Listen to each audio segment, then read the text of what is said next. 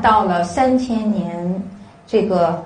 嗯的演化啊，这个三皇时期就从伏羲到了这个炎黄二帝啊，就是神农炎帝和轩辕黄帝，他们两个都是伏羲氏的后人，都是他们这一脉传下来的。那么三皇结束了以后呢，就是五帝啊，嗯，五帝完了呢，夏商周，伏羲先天八卦化为了三个，就是夏朝的易经，这个商朝的易经和周朝的易经。但是很可惜啊，前面的连山和归藏都已经失传了。我们现在看到的就是后天的易经，只有周朝的易经，就简称叫周易。那这时候呢，就要引入我们的第二位作者了啊，就是嗯，周文王。周文王的这个生平呢不详，但是因为国家呢花了大量的时间、物力、精力，投入了近百位专家，还动用了高科技来做夏商周断代工程。那这个很有意思，说一个民族对自己的祖先的事情。茫然无知，嗯，出去一看，就像这个北京的雾霾一样，数典忘祖，对于自己的祖先的事情不敢承认，所以呢，就干了这么大一件事情，说来证明中国人真的经历过夏朝吗？我们的历史上真正的有周朝吗？起于何年？这个止于何年呀？结果终于算出来了，啊，公元前。一千零四十六年，在那一年的时候啊，这个周文王的儿子啊，周武王啊，这个和他的这个丞相啊姜子牙率领大军啊，攻克了这个当时的这个商纣的嗯朝歌。这一年啊，就是这个。大的能量交替变换的时候是在公元前一千零四十六年，所以我们把这个时间呢作为一个周文王在世的一个标识，也就是他啊把先天的这个易经八卦，然后两两叠加，两两叠加，从一个三爻就是三个啊这个线段的，变成了六十四卦，六十四卦每一卦呢都是六根线段，所以呢。这个事情变得呢，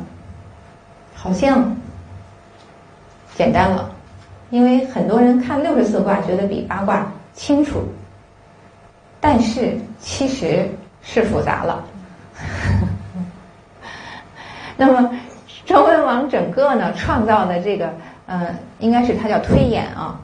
伏伏羲是这个创造，他推演的这个六十四卦的过程也非常有意思。刚才说了。在他的这个被商纣王囚禁的时候，他是西伯侯嘛，姬昌，在他被囚禁的这个地方呢，也是有这么一个 S 型的一个河，然后他在其中的一个就是这个叫什么丘推起的这个高丘上，然后建了一个呃城池叫游离城，所以他在游离城里头，我们去考察过那个地方。真的是特别特别幽静、特别特别好的一个闭关的场所，所以有一个词嘛，叫画地为牢。为什么叫画地为牢呢？说是他被商纣王拘禁在那儿，其实人家只不过就是给他画了一个圈儿。而且你现在去看哈，他那个监狱就不是那种根本不是什么怕他逃出去啊，铜墙铁壁。他那个监狱就是都是些开放型的，但他自己不出去，他觉得那个地方。很适合他闭关，这是我解读的。啊，他没说，他没说那个地方很适合他闭关，他说叫万古陈刚。他说，你不让我出去，我就不出去。我要给这个万古啊，这个千秋万代的这个臣子做一个榜样，不叫万古成刚吗？啊，所以他就在那儿潜心推演他的六十四卦。由此呢，这个易经呢，它的面目呢就有变化了啊。它首先六十四卦啊，它就有了六十四个六根线段的卦。那每一个卦呢，都有它的卦象，就是六根线段。然后呢，又给它卦名，比如说乾坤屯蒙虚宋师啊，就这个顺序，六十四个顺序。其次呢，每一个卦呢，你还要有一个那个解读啊，比如说乾卦。元亨利贞啊，从一开始就光明正大啊。然后呢，每一根线段，每一个爻，不管是阴爻还是阳爻，都有一个爻辞要配上。我们都知道，比如说《易经》第一卦乾卦第一根爻啊，那就叫初九潜龙勿用。所以从第一根一直到啊第六根，就有了六十四卦三百八十四爻，因为。易经乾坤两卦是父亲和母亲，好比生了六十二个孩子，所以乾坤两扇门，为了表示他们不一样，就除了这个六根线段，又加了一根线段啊，叫用，比如说用九，啊，用九群龙无首，讲了它一个啊整体的一个能量属性，所以三六十四卦呢，三百八十四。再加上两个，就是三百八十六条解释。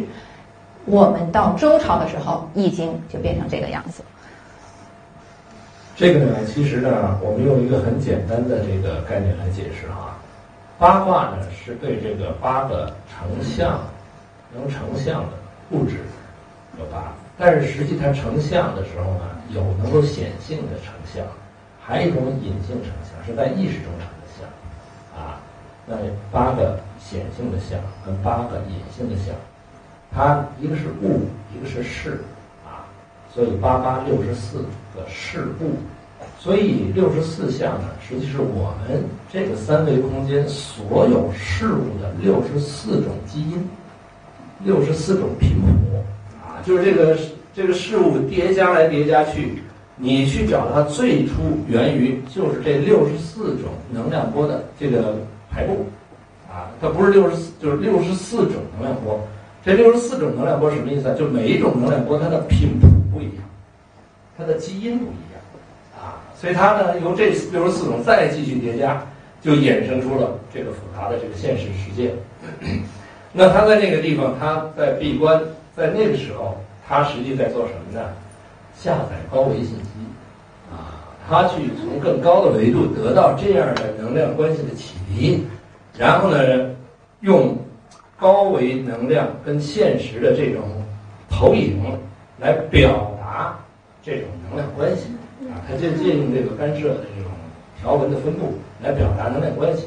然后他就找到了这个所有万事万物，你最后你都能归结成这六十四种能量的叠加而产生的规律。因为它到高维，大家注意啊，到高维时间是变量，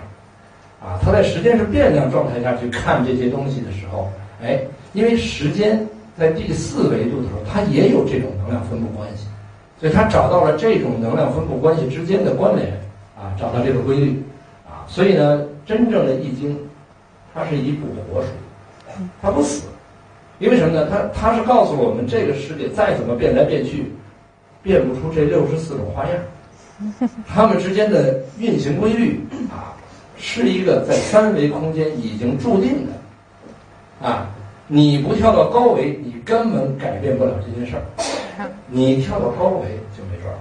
因为你已经进入能量的投影源了。你在投影源里去调制，也就是你可以调制第三个能量波。第三个能量波是我们的认知，是我们。认知中的那个频谱，那个频率特征，你通过调制它，你就可以渲染出不同的像，所以这叫万法由心。啊。所以我们说用八卦算命，算来算去，你算不出修行人的嗯。为什么呢？修行人能跑高维空间去调这个能量状态，他一调，哎，算出来就不灵了啊。两凡四训啊，其实是这么回事。所以说，真正还是这句话。任何一个人类形成的知识，两种两种意义，一个是让我们借着它去跟内在的高维连接，这叫获得永生，因为不用多远，到第四维就永生了，因为第四维时间是变量，根本不存在过去，不存在不存在将来，不存在开始，不存在结束，不存在所谓的生和所谓的死，它的生就是从高维投影到这个三维，这叫缘起。他的死就是回到高维投影源里面去，啊，这叫什么往生？啊，他叫回家，视死如归，指的是这事儿，所以人所有人类的知识，发展到今天，每一个知识的呈现两种可能，一个让我们借这个知识去领悟这个能量，一个是借这个知识继续在三维空间去创造三维的实相，这叫轮回啊，在这里面，所以说呢，半部《论语》知天下，那半部这半部让我们在天下玩，那半部让我们觉悟啊，先天八卦让我们觉悟，后天八卦让我们在现实中玩。传承中华文化，开启智慧人生。